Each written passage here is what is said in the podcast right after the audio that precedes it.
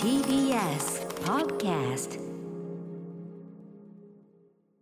時刻は6時30分になりました。2月4日、えー木曜日生放送でお送りしているアフターシックスジャンクションです。はい、えー、私パーソナリティのライムスター歌丸です。そして木曜パートナー TBS アナウンサーのうないりさです。ここからはカルチャー界の重要人物を迎えるカルチャートークのコーナーです。はい、えー、今夜のゲストは番組初登場です。ゲームメディアデンファミニコゲーマー編集長のタイタイさんです。よろしくお願いしますはい、よろしくお願いします。はい、はじめましてよろしですくお願いします、はい、はい。ということでちょっとねタイタイさん今日お招きしたのは本当にあの番組スタッフ特にこの木曜スタッフの タイタイさんへのリスペクトが半端ないということで、お招きいたしました。はい、タイタイさん今日はどんなお話をしてくださるんでしょうか？はい、えっと、ウェブメディアの編集長として、まあ、良いゲームの記事とは何かをお話しに来ました。ははいめちゃめちゃ楽しみです。よろしくお願いします、い、よろしくお願いします。この時間はカルチャートーク今夜はデンファミニコゲーマー編集長のタイタイさんです。よろしくお願いします。はい、よろしくお願いします。お願いします。はい、えー、タイタイさんにはですね、えー、ウェブメディア編集長が考える良いゲーム技術とは何か今日お話しいただきたいと思います。あのーこの番組にお招きしたので先ほども言いましたけど、とにかくこの木曜日は特に、あのゲームの話題が多いんですけど、でスタッフもねゲーム好きのメンツが揃ってるんですけど、特にこう企画を考えたりとかいろいろお話しするときにあの、うんディレクター角君とか他のスタッフがですね、やはりこのあのデンファミニコゲーマーさんの記事が面白くてすごく、うんあのヒントをもらうというか、あのインスパイアされることが多いらしいんですね。はい。それであのイズリスペクトを送ってやむないこのデンファニコゲーマー編集長大体さんにお話を伺いたかったとこういう流れでございます。あ、ありがとうございます。ありがとうございますよろしくお願いしますお願いします、はい、よろしくお願いします。ではですねそもそもこのデンファミニコゲーマーとは何かという方もいらっしゃると思いますのでまずはそちらうないさんからご紹介お願いします。はい。デンファミニコゲーマーは電撃、ファミ通、ニコニコが合同で2016年に立ち上げたウェブ媒体のゲームメディアで現在はタイタイさんが代表を務める株式会社マレが運営していますニュース記事だけでなく高い企画力を生かしたインタビューやコラムなどを中心にサイトを展開しておりますはい、はい、ということでデンファミニコゲーマーってね要するに電撃とファミ通とニコニコが合体しているということなんですね。はい。そして大体さんご自身のプロフィールうないさんからご紹介お願いします。タイタイさんは1996年からゲームライターとしての活動を開始されます。2000年ウェブのゲームメディアフォーゲーマーネットに初期メンバーとして、えー参加します、えーニュース記事の執筆や取材などと並行しフォーゲーマーのサイト構築新システムへの移管仕様策定からサーバー手配まで必要な業務全般を担当していました、そしてその後2011年からは副編集長として編集部全体のディレクションを担当。またドワンゴの川上信夫さんのゲーマーはもっと経営者を目指すべきなどの連載担当や主要なインタビュー記事を手掛けてきました。そして2016年にドワンゴに入社。デンファミニコゲーマーを立ち上げ編集長に就任されています。はい、というタイタイさんのプロフィールです。えっ、とかなりね簡略化してご紹介していますが、改めて整理すると、えー、タイタイさんネットの黎明期からウェブメディアの立ち上げに関わってきた。えーそしてフォーゲーマーの副編集長を経て現在はデンファミ、えーニコゲーマーの編集長、えーネットのゲーム評文化の屋台骨を支えてきた方というふうに、えー位置づけさせていただいております。これでよろしいでしょうか？はい、ありがとうございます。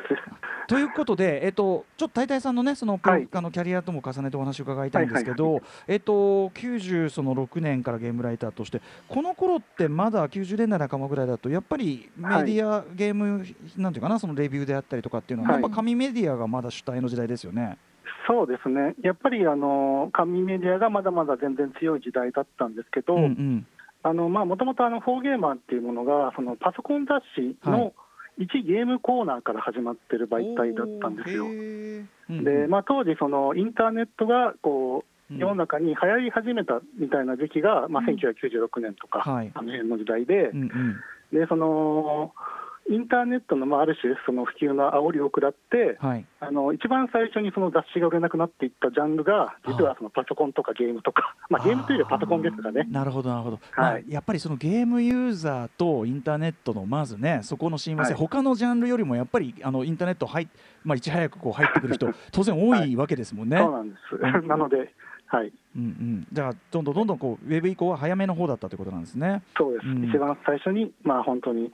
えーお客さんがいなくなっちゃったのが、うんうん。こうパソコン出しちゃったとはい。いう、でもそこでね、タイターはいさんが自らそのウはい。ェブの、ウェブで今度はウェブ上でのそのゲーはい。ム雑誌というかな、ゲームメディアの構築にもう本当に一から携わられてたということですよね。そうです、まあ、そのフォーゲーマーに関しては、その編集長の、えっと、岡田っていうのが上にいて、うんうん。僕はそこにこう参加する形でやらせていただいてましたけども、はい。あのやっぱり皆さん、その紙の編集部が中心、最初は中心だったので、うんうんうんうんあのその一番その若手で、そのまだ紙とかの業務に染まってない私が、あまあ、いろいろやらされると、そういう流れで、あ、でもありがたたいことにね、本当、いろんなことやらせていただいたんで、でもそういう意味ではそうかデジタル、はいデジタルメメディアライなんていうかなライター世代、はい第一世代というかそうかそういう言い方もできますもんね。そうかもしれないですね。なるほどな。はいこれちなみにその紙のメディアとウェブメディアでこう、まあ編集作業であったり、はいまあライレビューの書き方であったり違いっていうのはどの、あったりしますかやっぱり？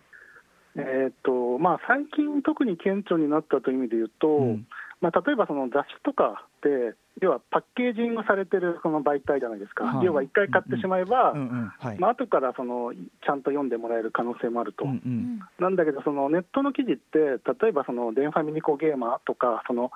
サイトとしてのこうん。う、えっと、塊はあっても、はい。実は記事一つ一つって結構孤立してるというか、そのツイッターでバズればどこまでも伸びるし。伸びなければその、やっぱなかなか読んでもらえない、結構そういうこう形なので、あのーなんていうのかな。その記事一つ一つでこうこうちゃんと読んでもらえるような工夫を仕掛けないとはい、ネット記事っていうのは難しいっていう、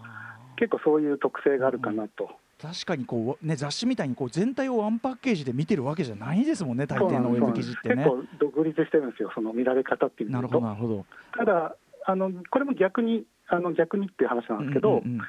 あのその本当に面白い記事とか話題になる記事であれば、うん要はその媒体の枠を超えて読んでもらえるんですよ、例えばそのうんうんうちだったらゲーム誌ですけど、はい。その本当に面白い記事だったら、もうゲームの枠を込めて、あのうんうんうん超えて、ゲーム誌の枠を超えて、うんうん。本当にその何十万人とか、はい。場合によっては100万人みたいな人に読んでもらえるので、確かに。まあ、そこがやっぱウェブのウェブメディアの面白さかなというふうには思ってま。さにバズるというかね、そういうはいはいはい。ちょっと波に乗っちゃえばってことですもんね。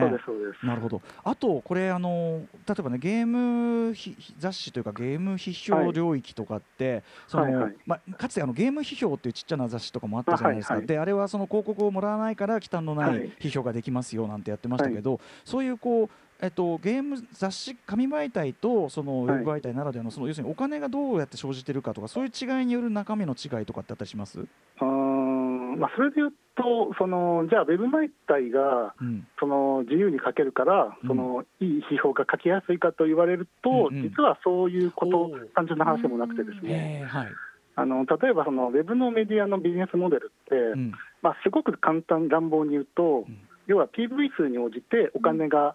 まあ、もらえるというか、はい増えるという構造、はいビジネス構造になってるんですよ。ぱい見てもらう、はい。はいはいはい。で、そういうことで、それでじゃあ何が起こるかというと、どんな記事、内容であろうが、うんその同じ100万 ,100 万 PV はうんうん同じ100万 PV いくらですっていうこうんうんう価値観差に、うんうんなんていうのかな、置かれてしまうわけですよね。どんな内容の記事であろうと価値っていうのはその PV 数というところに還還元されてしまう。はい。となので、例えばめちゃめちゃ深い記事で、めちゃくちゃその、例えばその、なんていうかな、その読んだ人の人生観を変える記事がはい。10万 PV あったとして、はい。一方で、そのなんかにゃんこの画像を集めましたみたいな記事が100万 PV を集めたときに、まあ、あのダメって話じゃないけど、はいはい。どっちが偉いじゃないけどはい。も、そうです、どうしてもそのにゃんこの方に、うんうん。あの経済合理性的にはうんうん。そっちに行かざるを得ないみたいな、こうそういう問題もあって、なかなか、あの難しい、だからあのそれこそ、うん。あの多分あのこのラジオでも出られたことがある人事さんみたいな、はいはい。要はその個人の方がそのブログで書くみたいなものの方が、んうん。まあ、鋭さあの鋭さを伴ったりするっていうこともやっぱ往々にしてあると。なるほどな、はい。そうかそうか。これだからまさにさっきの、ね、紙の雑誌は当時要するに基本ワンパッケージであって、はい。でみんなそれを買ってその中の、まあ、キャッチーな記事に惹かれたとしてもその中の何かこう渋い記事とかっていうのに価値が持たせやすかったけどさっき言ったようにおっしゃってたようにそれぞれの記事が孤立してると、やっぱり見られない単体で見られないことには話にならないって論理になっちゃうから。はい。ちょっとこう渋い掘り下げ記事とか、はい。あんまりキャッチーじゃない話題がやりづらくなっちゃうとかは。結構そこは深刻な問題の一つで、うんうん。あのウェブメディアじゃなくても、例えば漫画とかでも、うんうん。例えば、例えばその昔、ジャンプが600万部売れてますみたいな時代だったら、はいとにかく600万人まず見てもらえるっていう状況があるので、んうんそこでその新しいことをすると、うん。600万人まず見てもらえるわけですよ。はいはいはい。でその環境ってとても素晴らしい環境で、うんうんうんあのやっぱそういう、なんていうのかな、そのとりあえず見てもらえるっていう環境があるからこそできる実験とか、うんうん。そのちょっと難しい話をここでこ冒険だけど投げてみようかみたいなことができたりするので、はい。そういうこう今のネットのとにかく話題にならないと読んでもらえないよねっていうのも、いい反面こう難しさがあるかなというのは日々感じております。確かにおっしゃる通り。だから、ね、だからやっぱそのワンパッケージでその一定のそのあれが確保されてるはい。からこその自由度とか、そうですあれもあったんだ。なるほどな、いやちょっとこれはでもねあの、はい。ゲーム記事に限らずウェブはいメディア全体に共通するこう、まあ、ウェブ音楽だってねウェブ通じて今うん。流通する時代だから全部に言える話ですねこれね。はい。ああそうかそうか。はい、えー、でそういう時代に対してですねこの、えー、と電波ニコゲーマー編集長としてタイターさんの意見を伺っていきたいんですけど、その中でそのちゃんとこうクオリティコントロールというかね面白いものを届けるこうメディアとしてこう編集長としてこう工夫されたり心がけられていることなどあるでしょうか？そうですね、あのまあ、それで言うと、あの例えばその、まあ、よくあるその記事の作り方みたいなところで言うと、その例えばライターさん1人に対して、うん週1本記事を書いてくださいみたいなお願いの仕方があると思うんですけど、うんうん。あの今の時代だとこう、そういうやり方よりも、例えばその4人のライターさんに、うん。その月1本、面白い記事を持ってきてとか、場合によってはその半年に1本、とっておきのネタを持ってきてくれみたいな方が、うんあの記事単体としてはそのうん。面白いものが作りやすいと、そのそれってあの、なんていうのかな、まあ、これもそのパッケージメディアじゃなくなったっていうのもあるし、あとその競争相手、その記事の競争相手が今、そのそれこそ無数にいるそのうん。野良の、野良のって言うとあれですけど、まあ個人の書き手さんとか。ダイヤの書き手さんがそれぞれの専門性を生かした記事を上げてくる中で、うん。はいはい。じゃあ、その商業メディアとか専門メディアが、うんうんそのその熱量とか、うん専門性で戦うには、うん昔みたいにそのこうなかなかねこうコーナーをこう回すみたいなことだけだと、うんうんうん。どうしてもそのどんなに専門性の深い方でも、うん。1年もやればやっぱ吐き出してしまうとはいう問題もあって、はい、そういうその、なんていうんでしょうかね、うんそのそそもそものやり方のこう、違い違いというかこう変え、変えるみたいな必要性は、はいまあ、デンファミというよりは僕はフォーゲーマーの頃にそれを感じて、うん。へあのその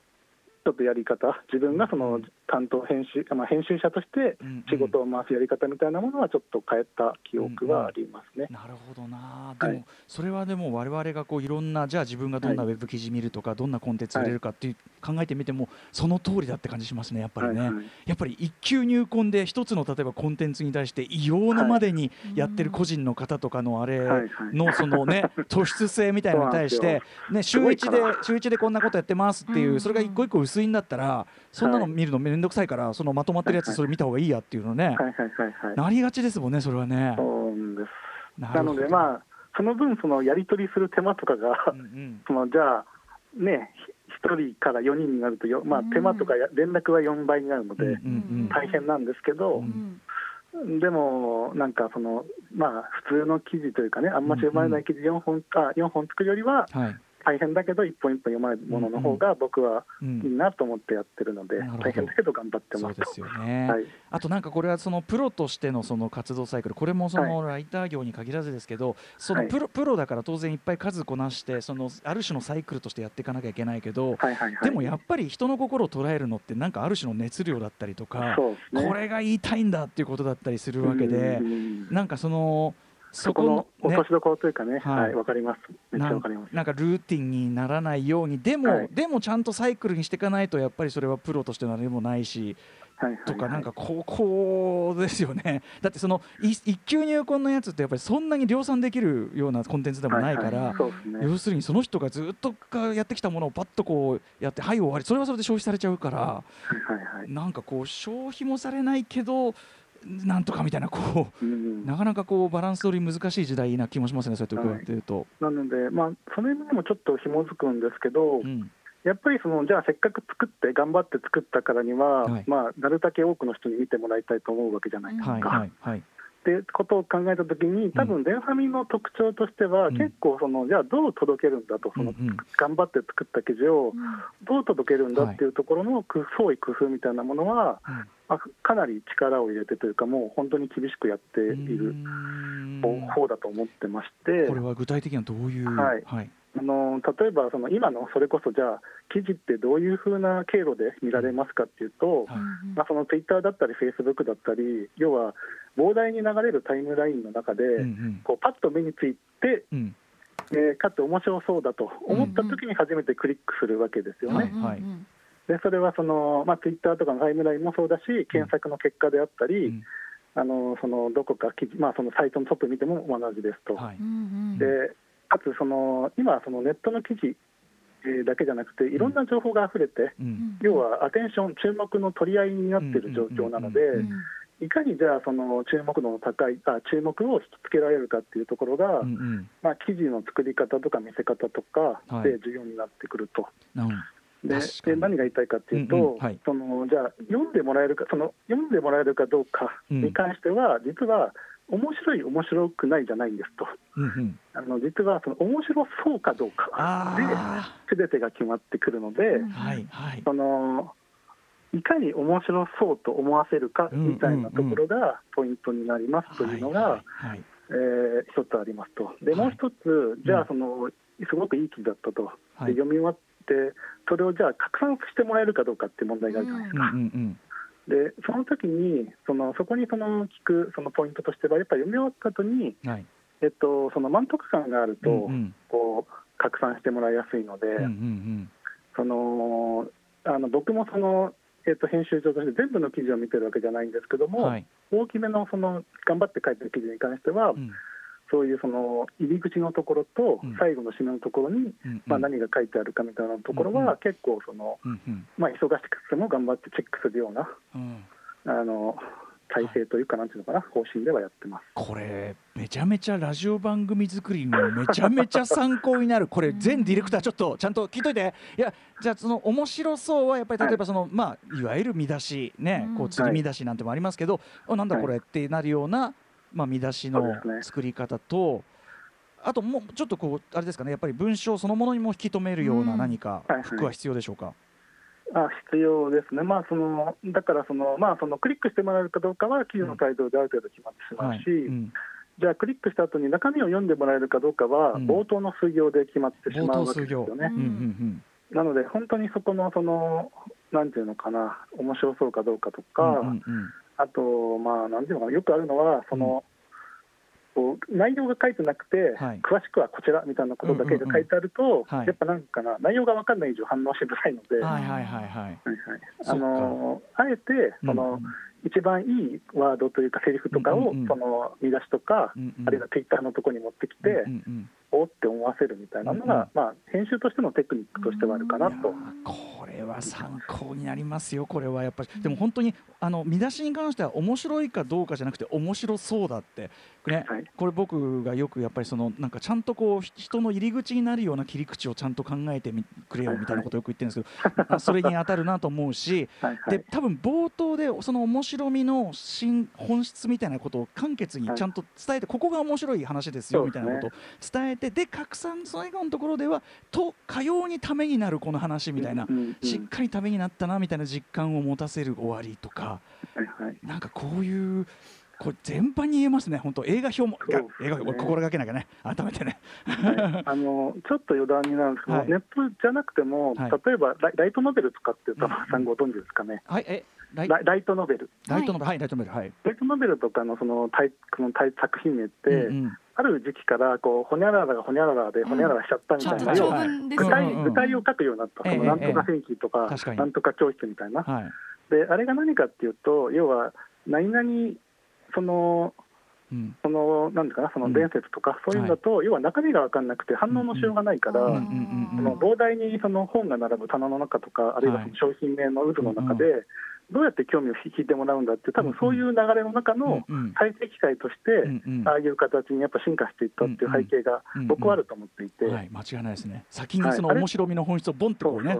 提示されるというか、うんうん、だからあれがそのネットでのツイッタ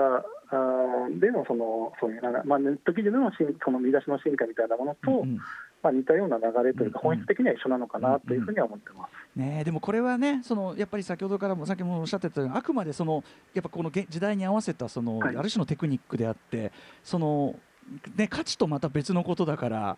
こういろんなでただ届かなきゃしょうがない時代ですもんねそれはね。だから届けるためにどうするかという。はいはい。はい。えーちょっとね締めの方に向かなきゃいけないんですけど、えっと今ゲーム批評傾向とかってあったりしますか、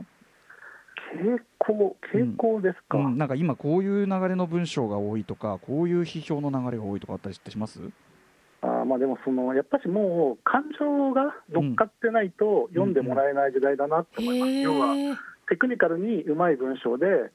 そのゲームのその要素が過不足なく抱えていても、うん。あんまりやっぱそれって心動かなくて、うん。あのまあ、極論そのうん。なんていうのかなその日本語とかが下手くそでも、うん。もう思いとかはい。気持ちが乗っかってる記事の方が絶対読まれると。それはもうなんていうのかなすごく顕著にうんうん。なったのかなと、その昔だったらその、うんうん。独特の文体とか、うんなんかあるじゃないですか、そのはい。軽軽妙な言い回しえみたいな、えええええ。それでその人気になるライターさんみたいなものがいたと思う、まあ、うんうんはいはい。もちろん今もそういう方いらっしゃると思うんですけど、それよりは、うん。まあ、それよりもというか、やっぱりその熱量みたいなものが重視されるうん。風になってきたのかなと思います。うんうん。これも本当に番組作りのでめちゃめちゃちょっとね、本当大事にし確常にやっぱ熱の方がそう熱が一番大事っていうのはね、いつも言ってること。いやすごいこれちょっとあのねススタッフ全員に今日は大体さんのお話をもうあの、はい。何度も叩き込むべきみたいなね。我々私自身もそうですけど。はいということでとえーちょっとあっという間にお時間来てしまいました。大体さんえっ、と、はい。最後にお知らせ事などあればお願いしますあーまあ、そのデンファミリコゲーマーっていうゲームサイトがあって、はいまあ、そのゲーム好きはもちろん、あのその漫画とかアニメとか、その結構有名なその作家さんとか編集者さんとか出て、いろんなことを語ってるメディアなので、はいあのまあ今日これを聞いて興味が湧いたという方は、ぜひうん。検索してみてくださいと、はいはい、以上です。はい。あの大体さんまたあのぜひちょっと今日はちょっと短い時間でしたけど、はいまた改めて、ね。はい番組よろしくお願いします。はい。はい、よろしくお願いします。ここまでのゲストはデンファニーコゲーマー編集長の大体さんでした。ありがとうございましたはい、ありがとうございます。ありがとうございました。明日のこの時間は歌丸さんが最新映画を評論するムービーウォッチメンです。はい明日扱うのはもう数々の名ドラマシリーズ手掛けた、えー坂本雄二オリジナル脚本のラブストーリー花束みたいな恋をした。思いのほかドスンとくるずーっとこれのことばっか考えちゃってる、へー。もう幼いさんとずっとこの話してます、Station. After Six Junction.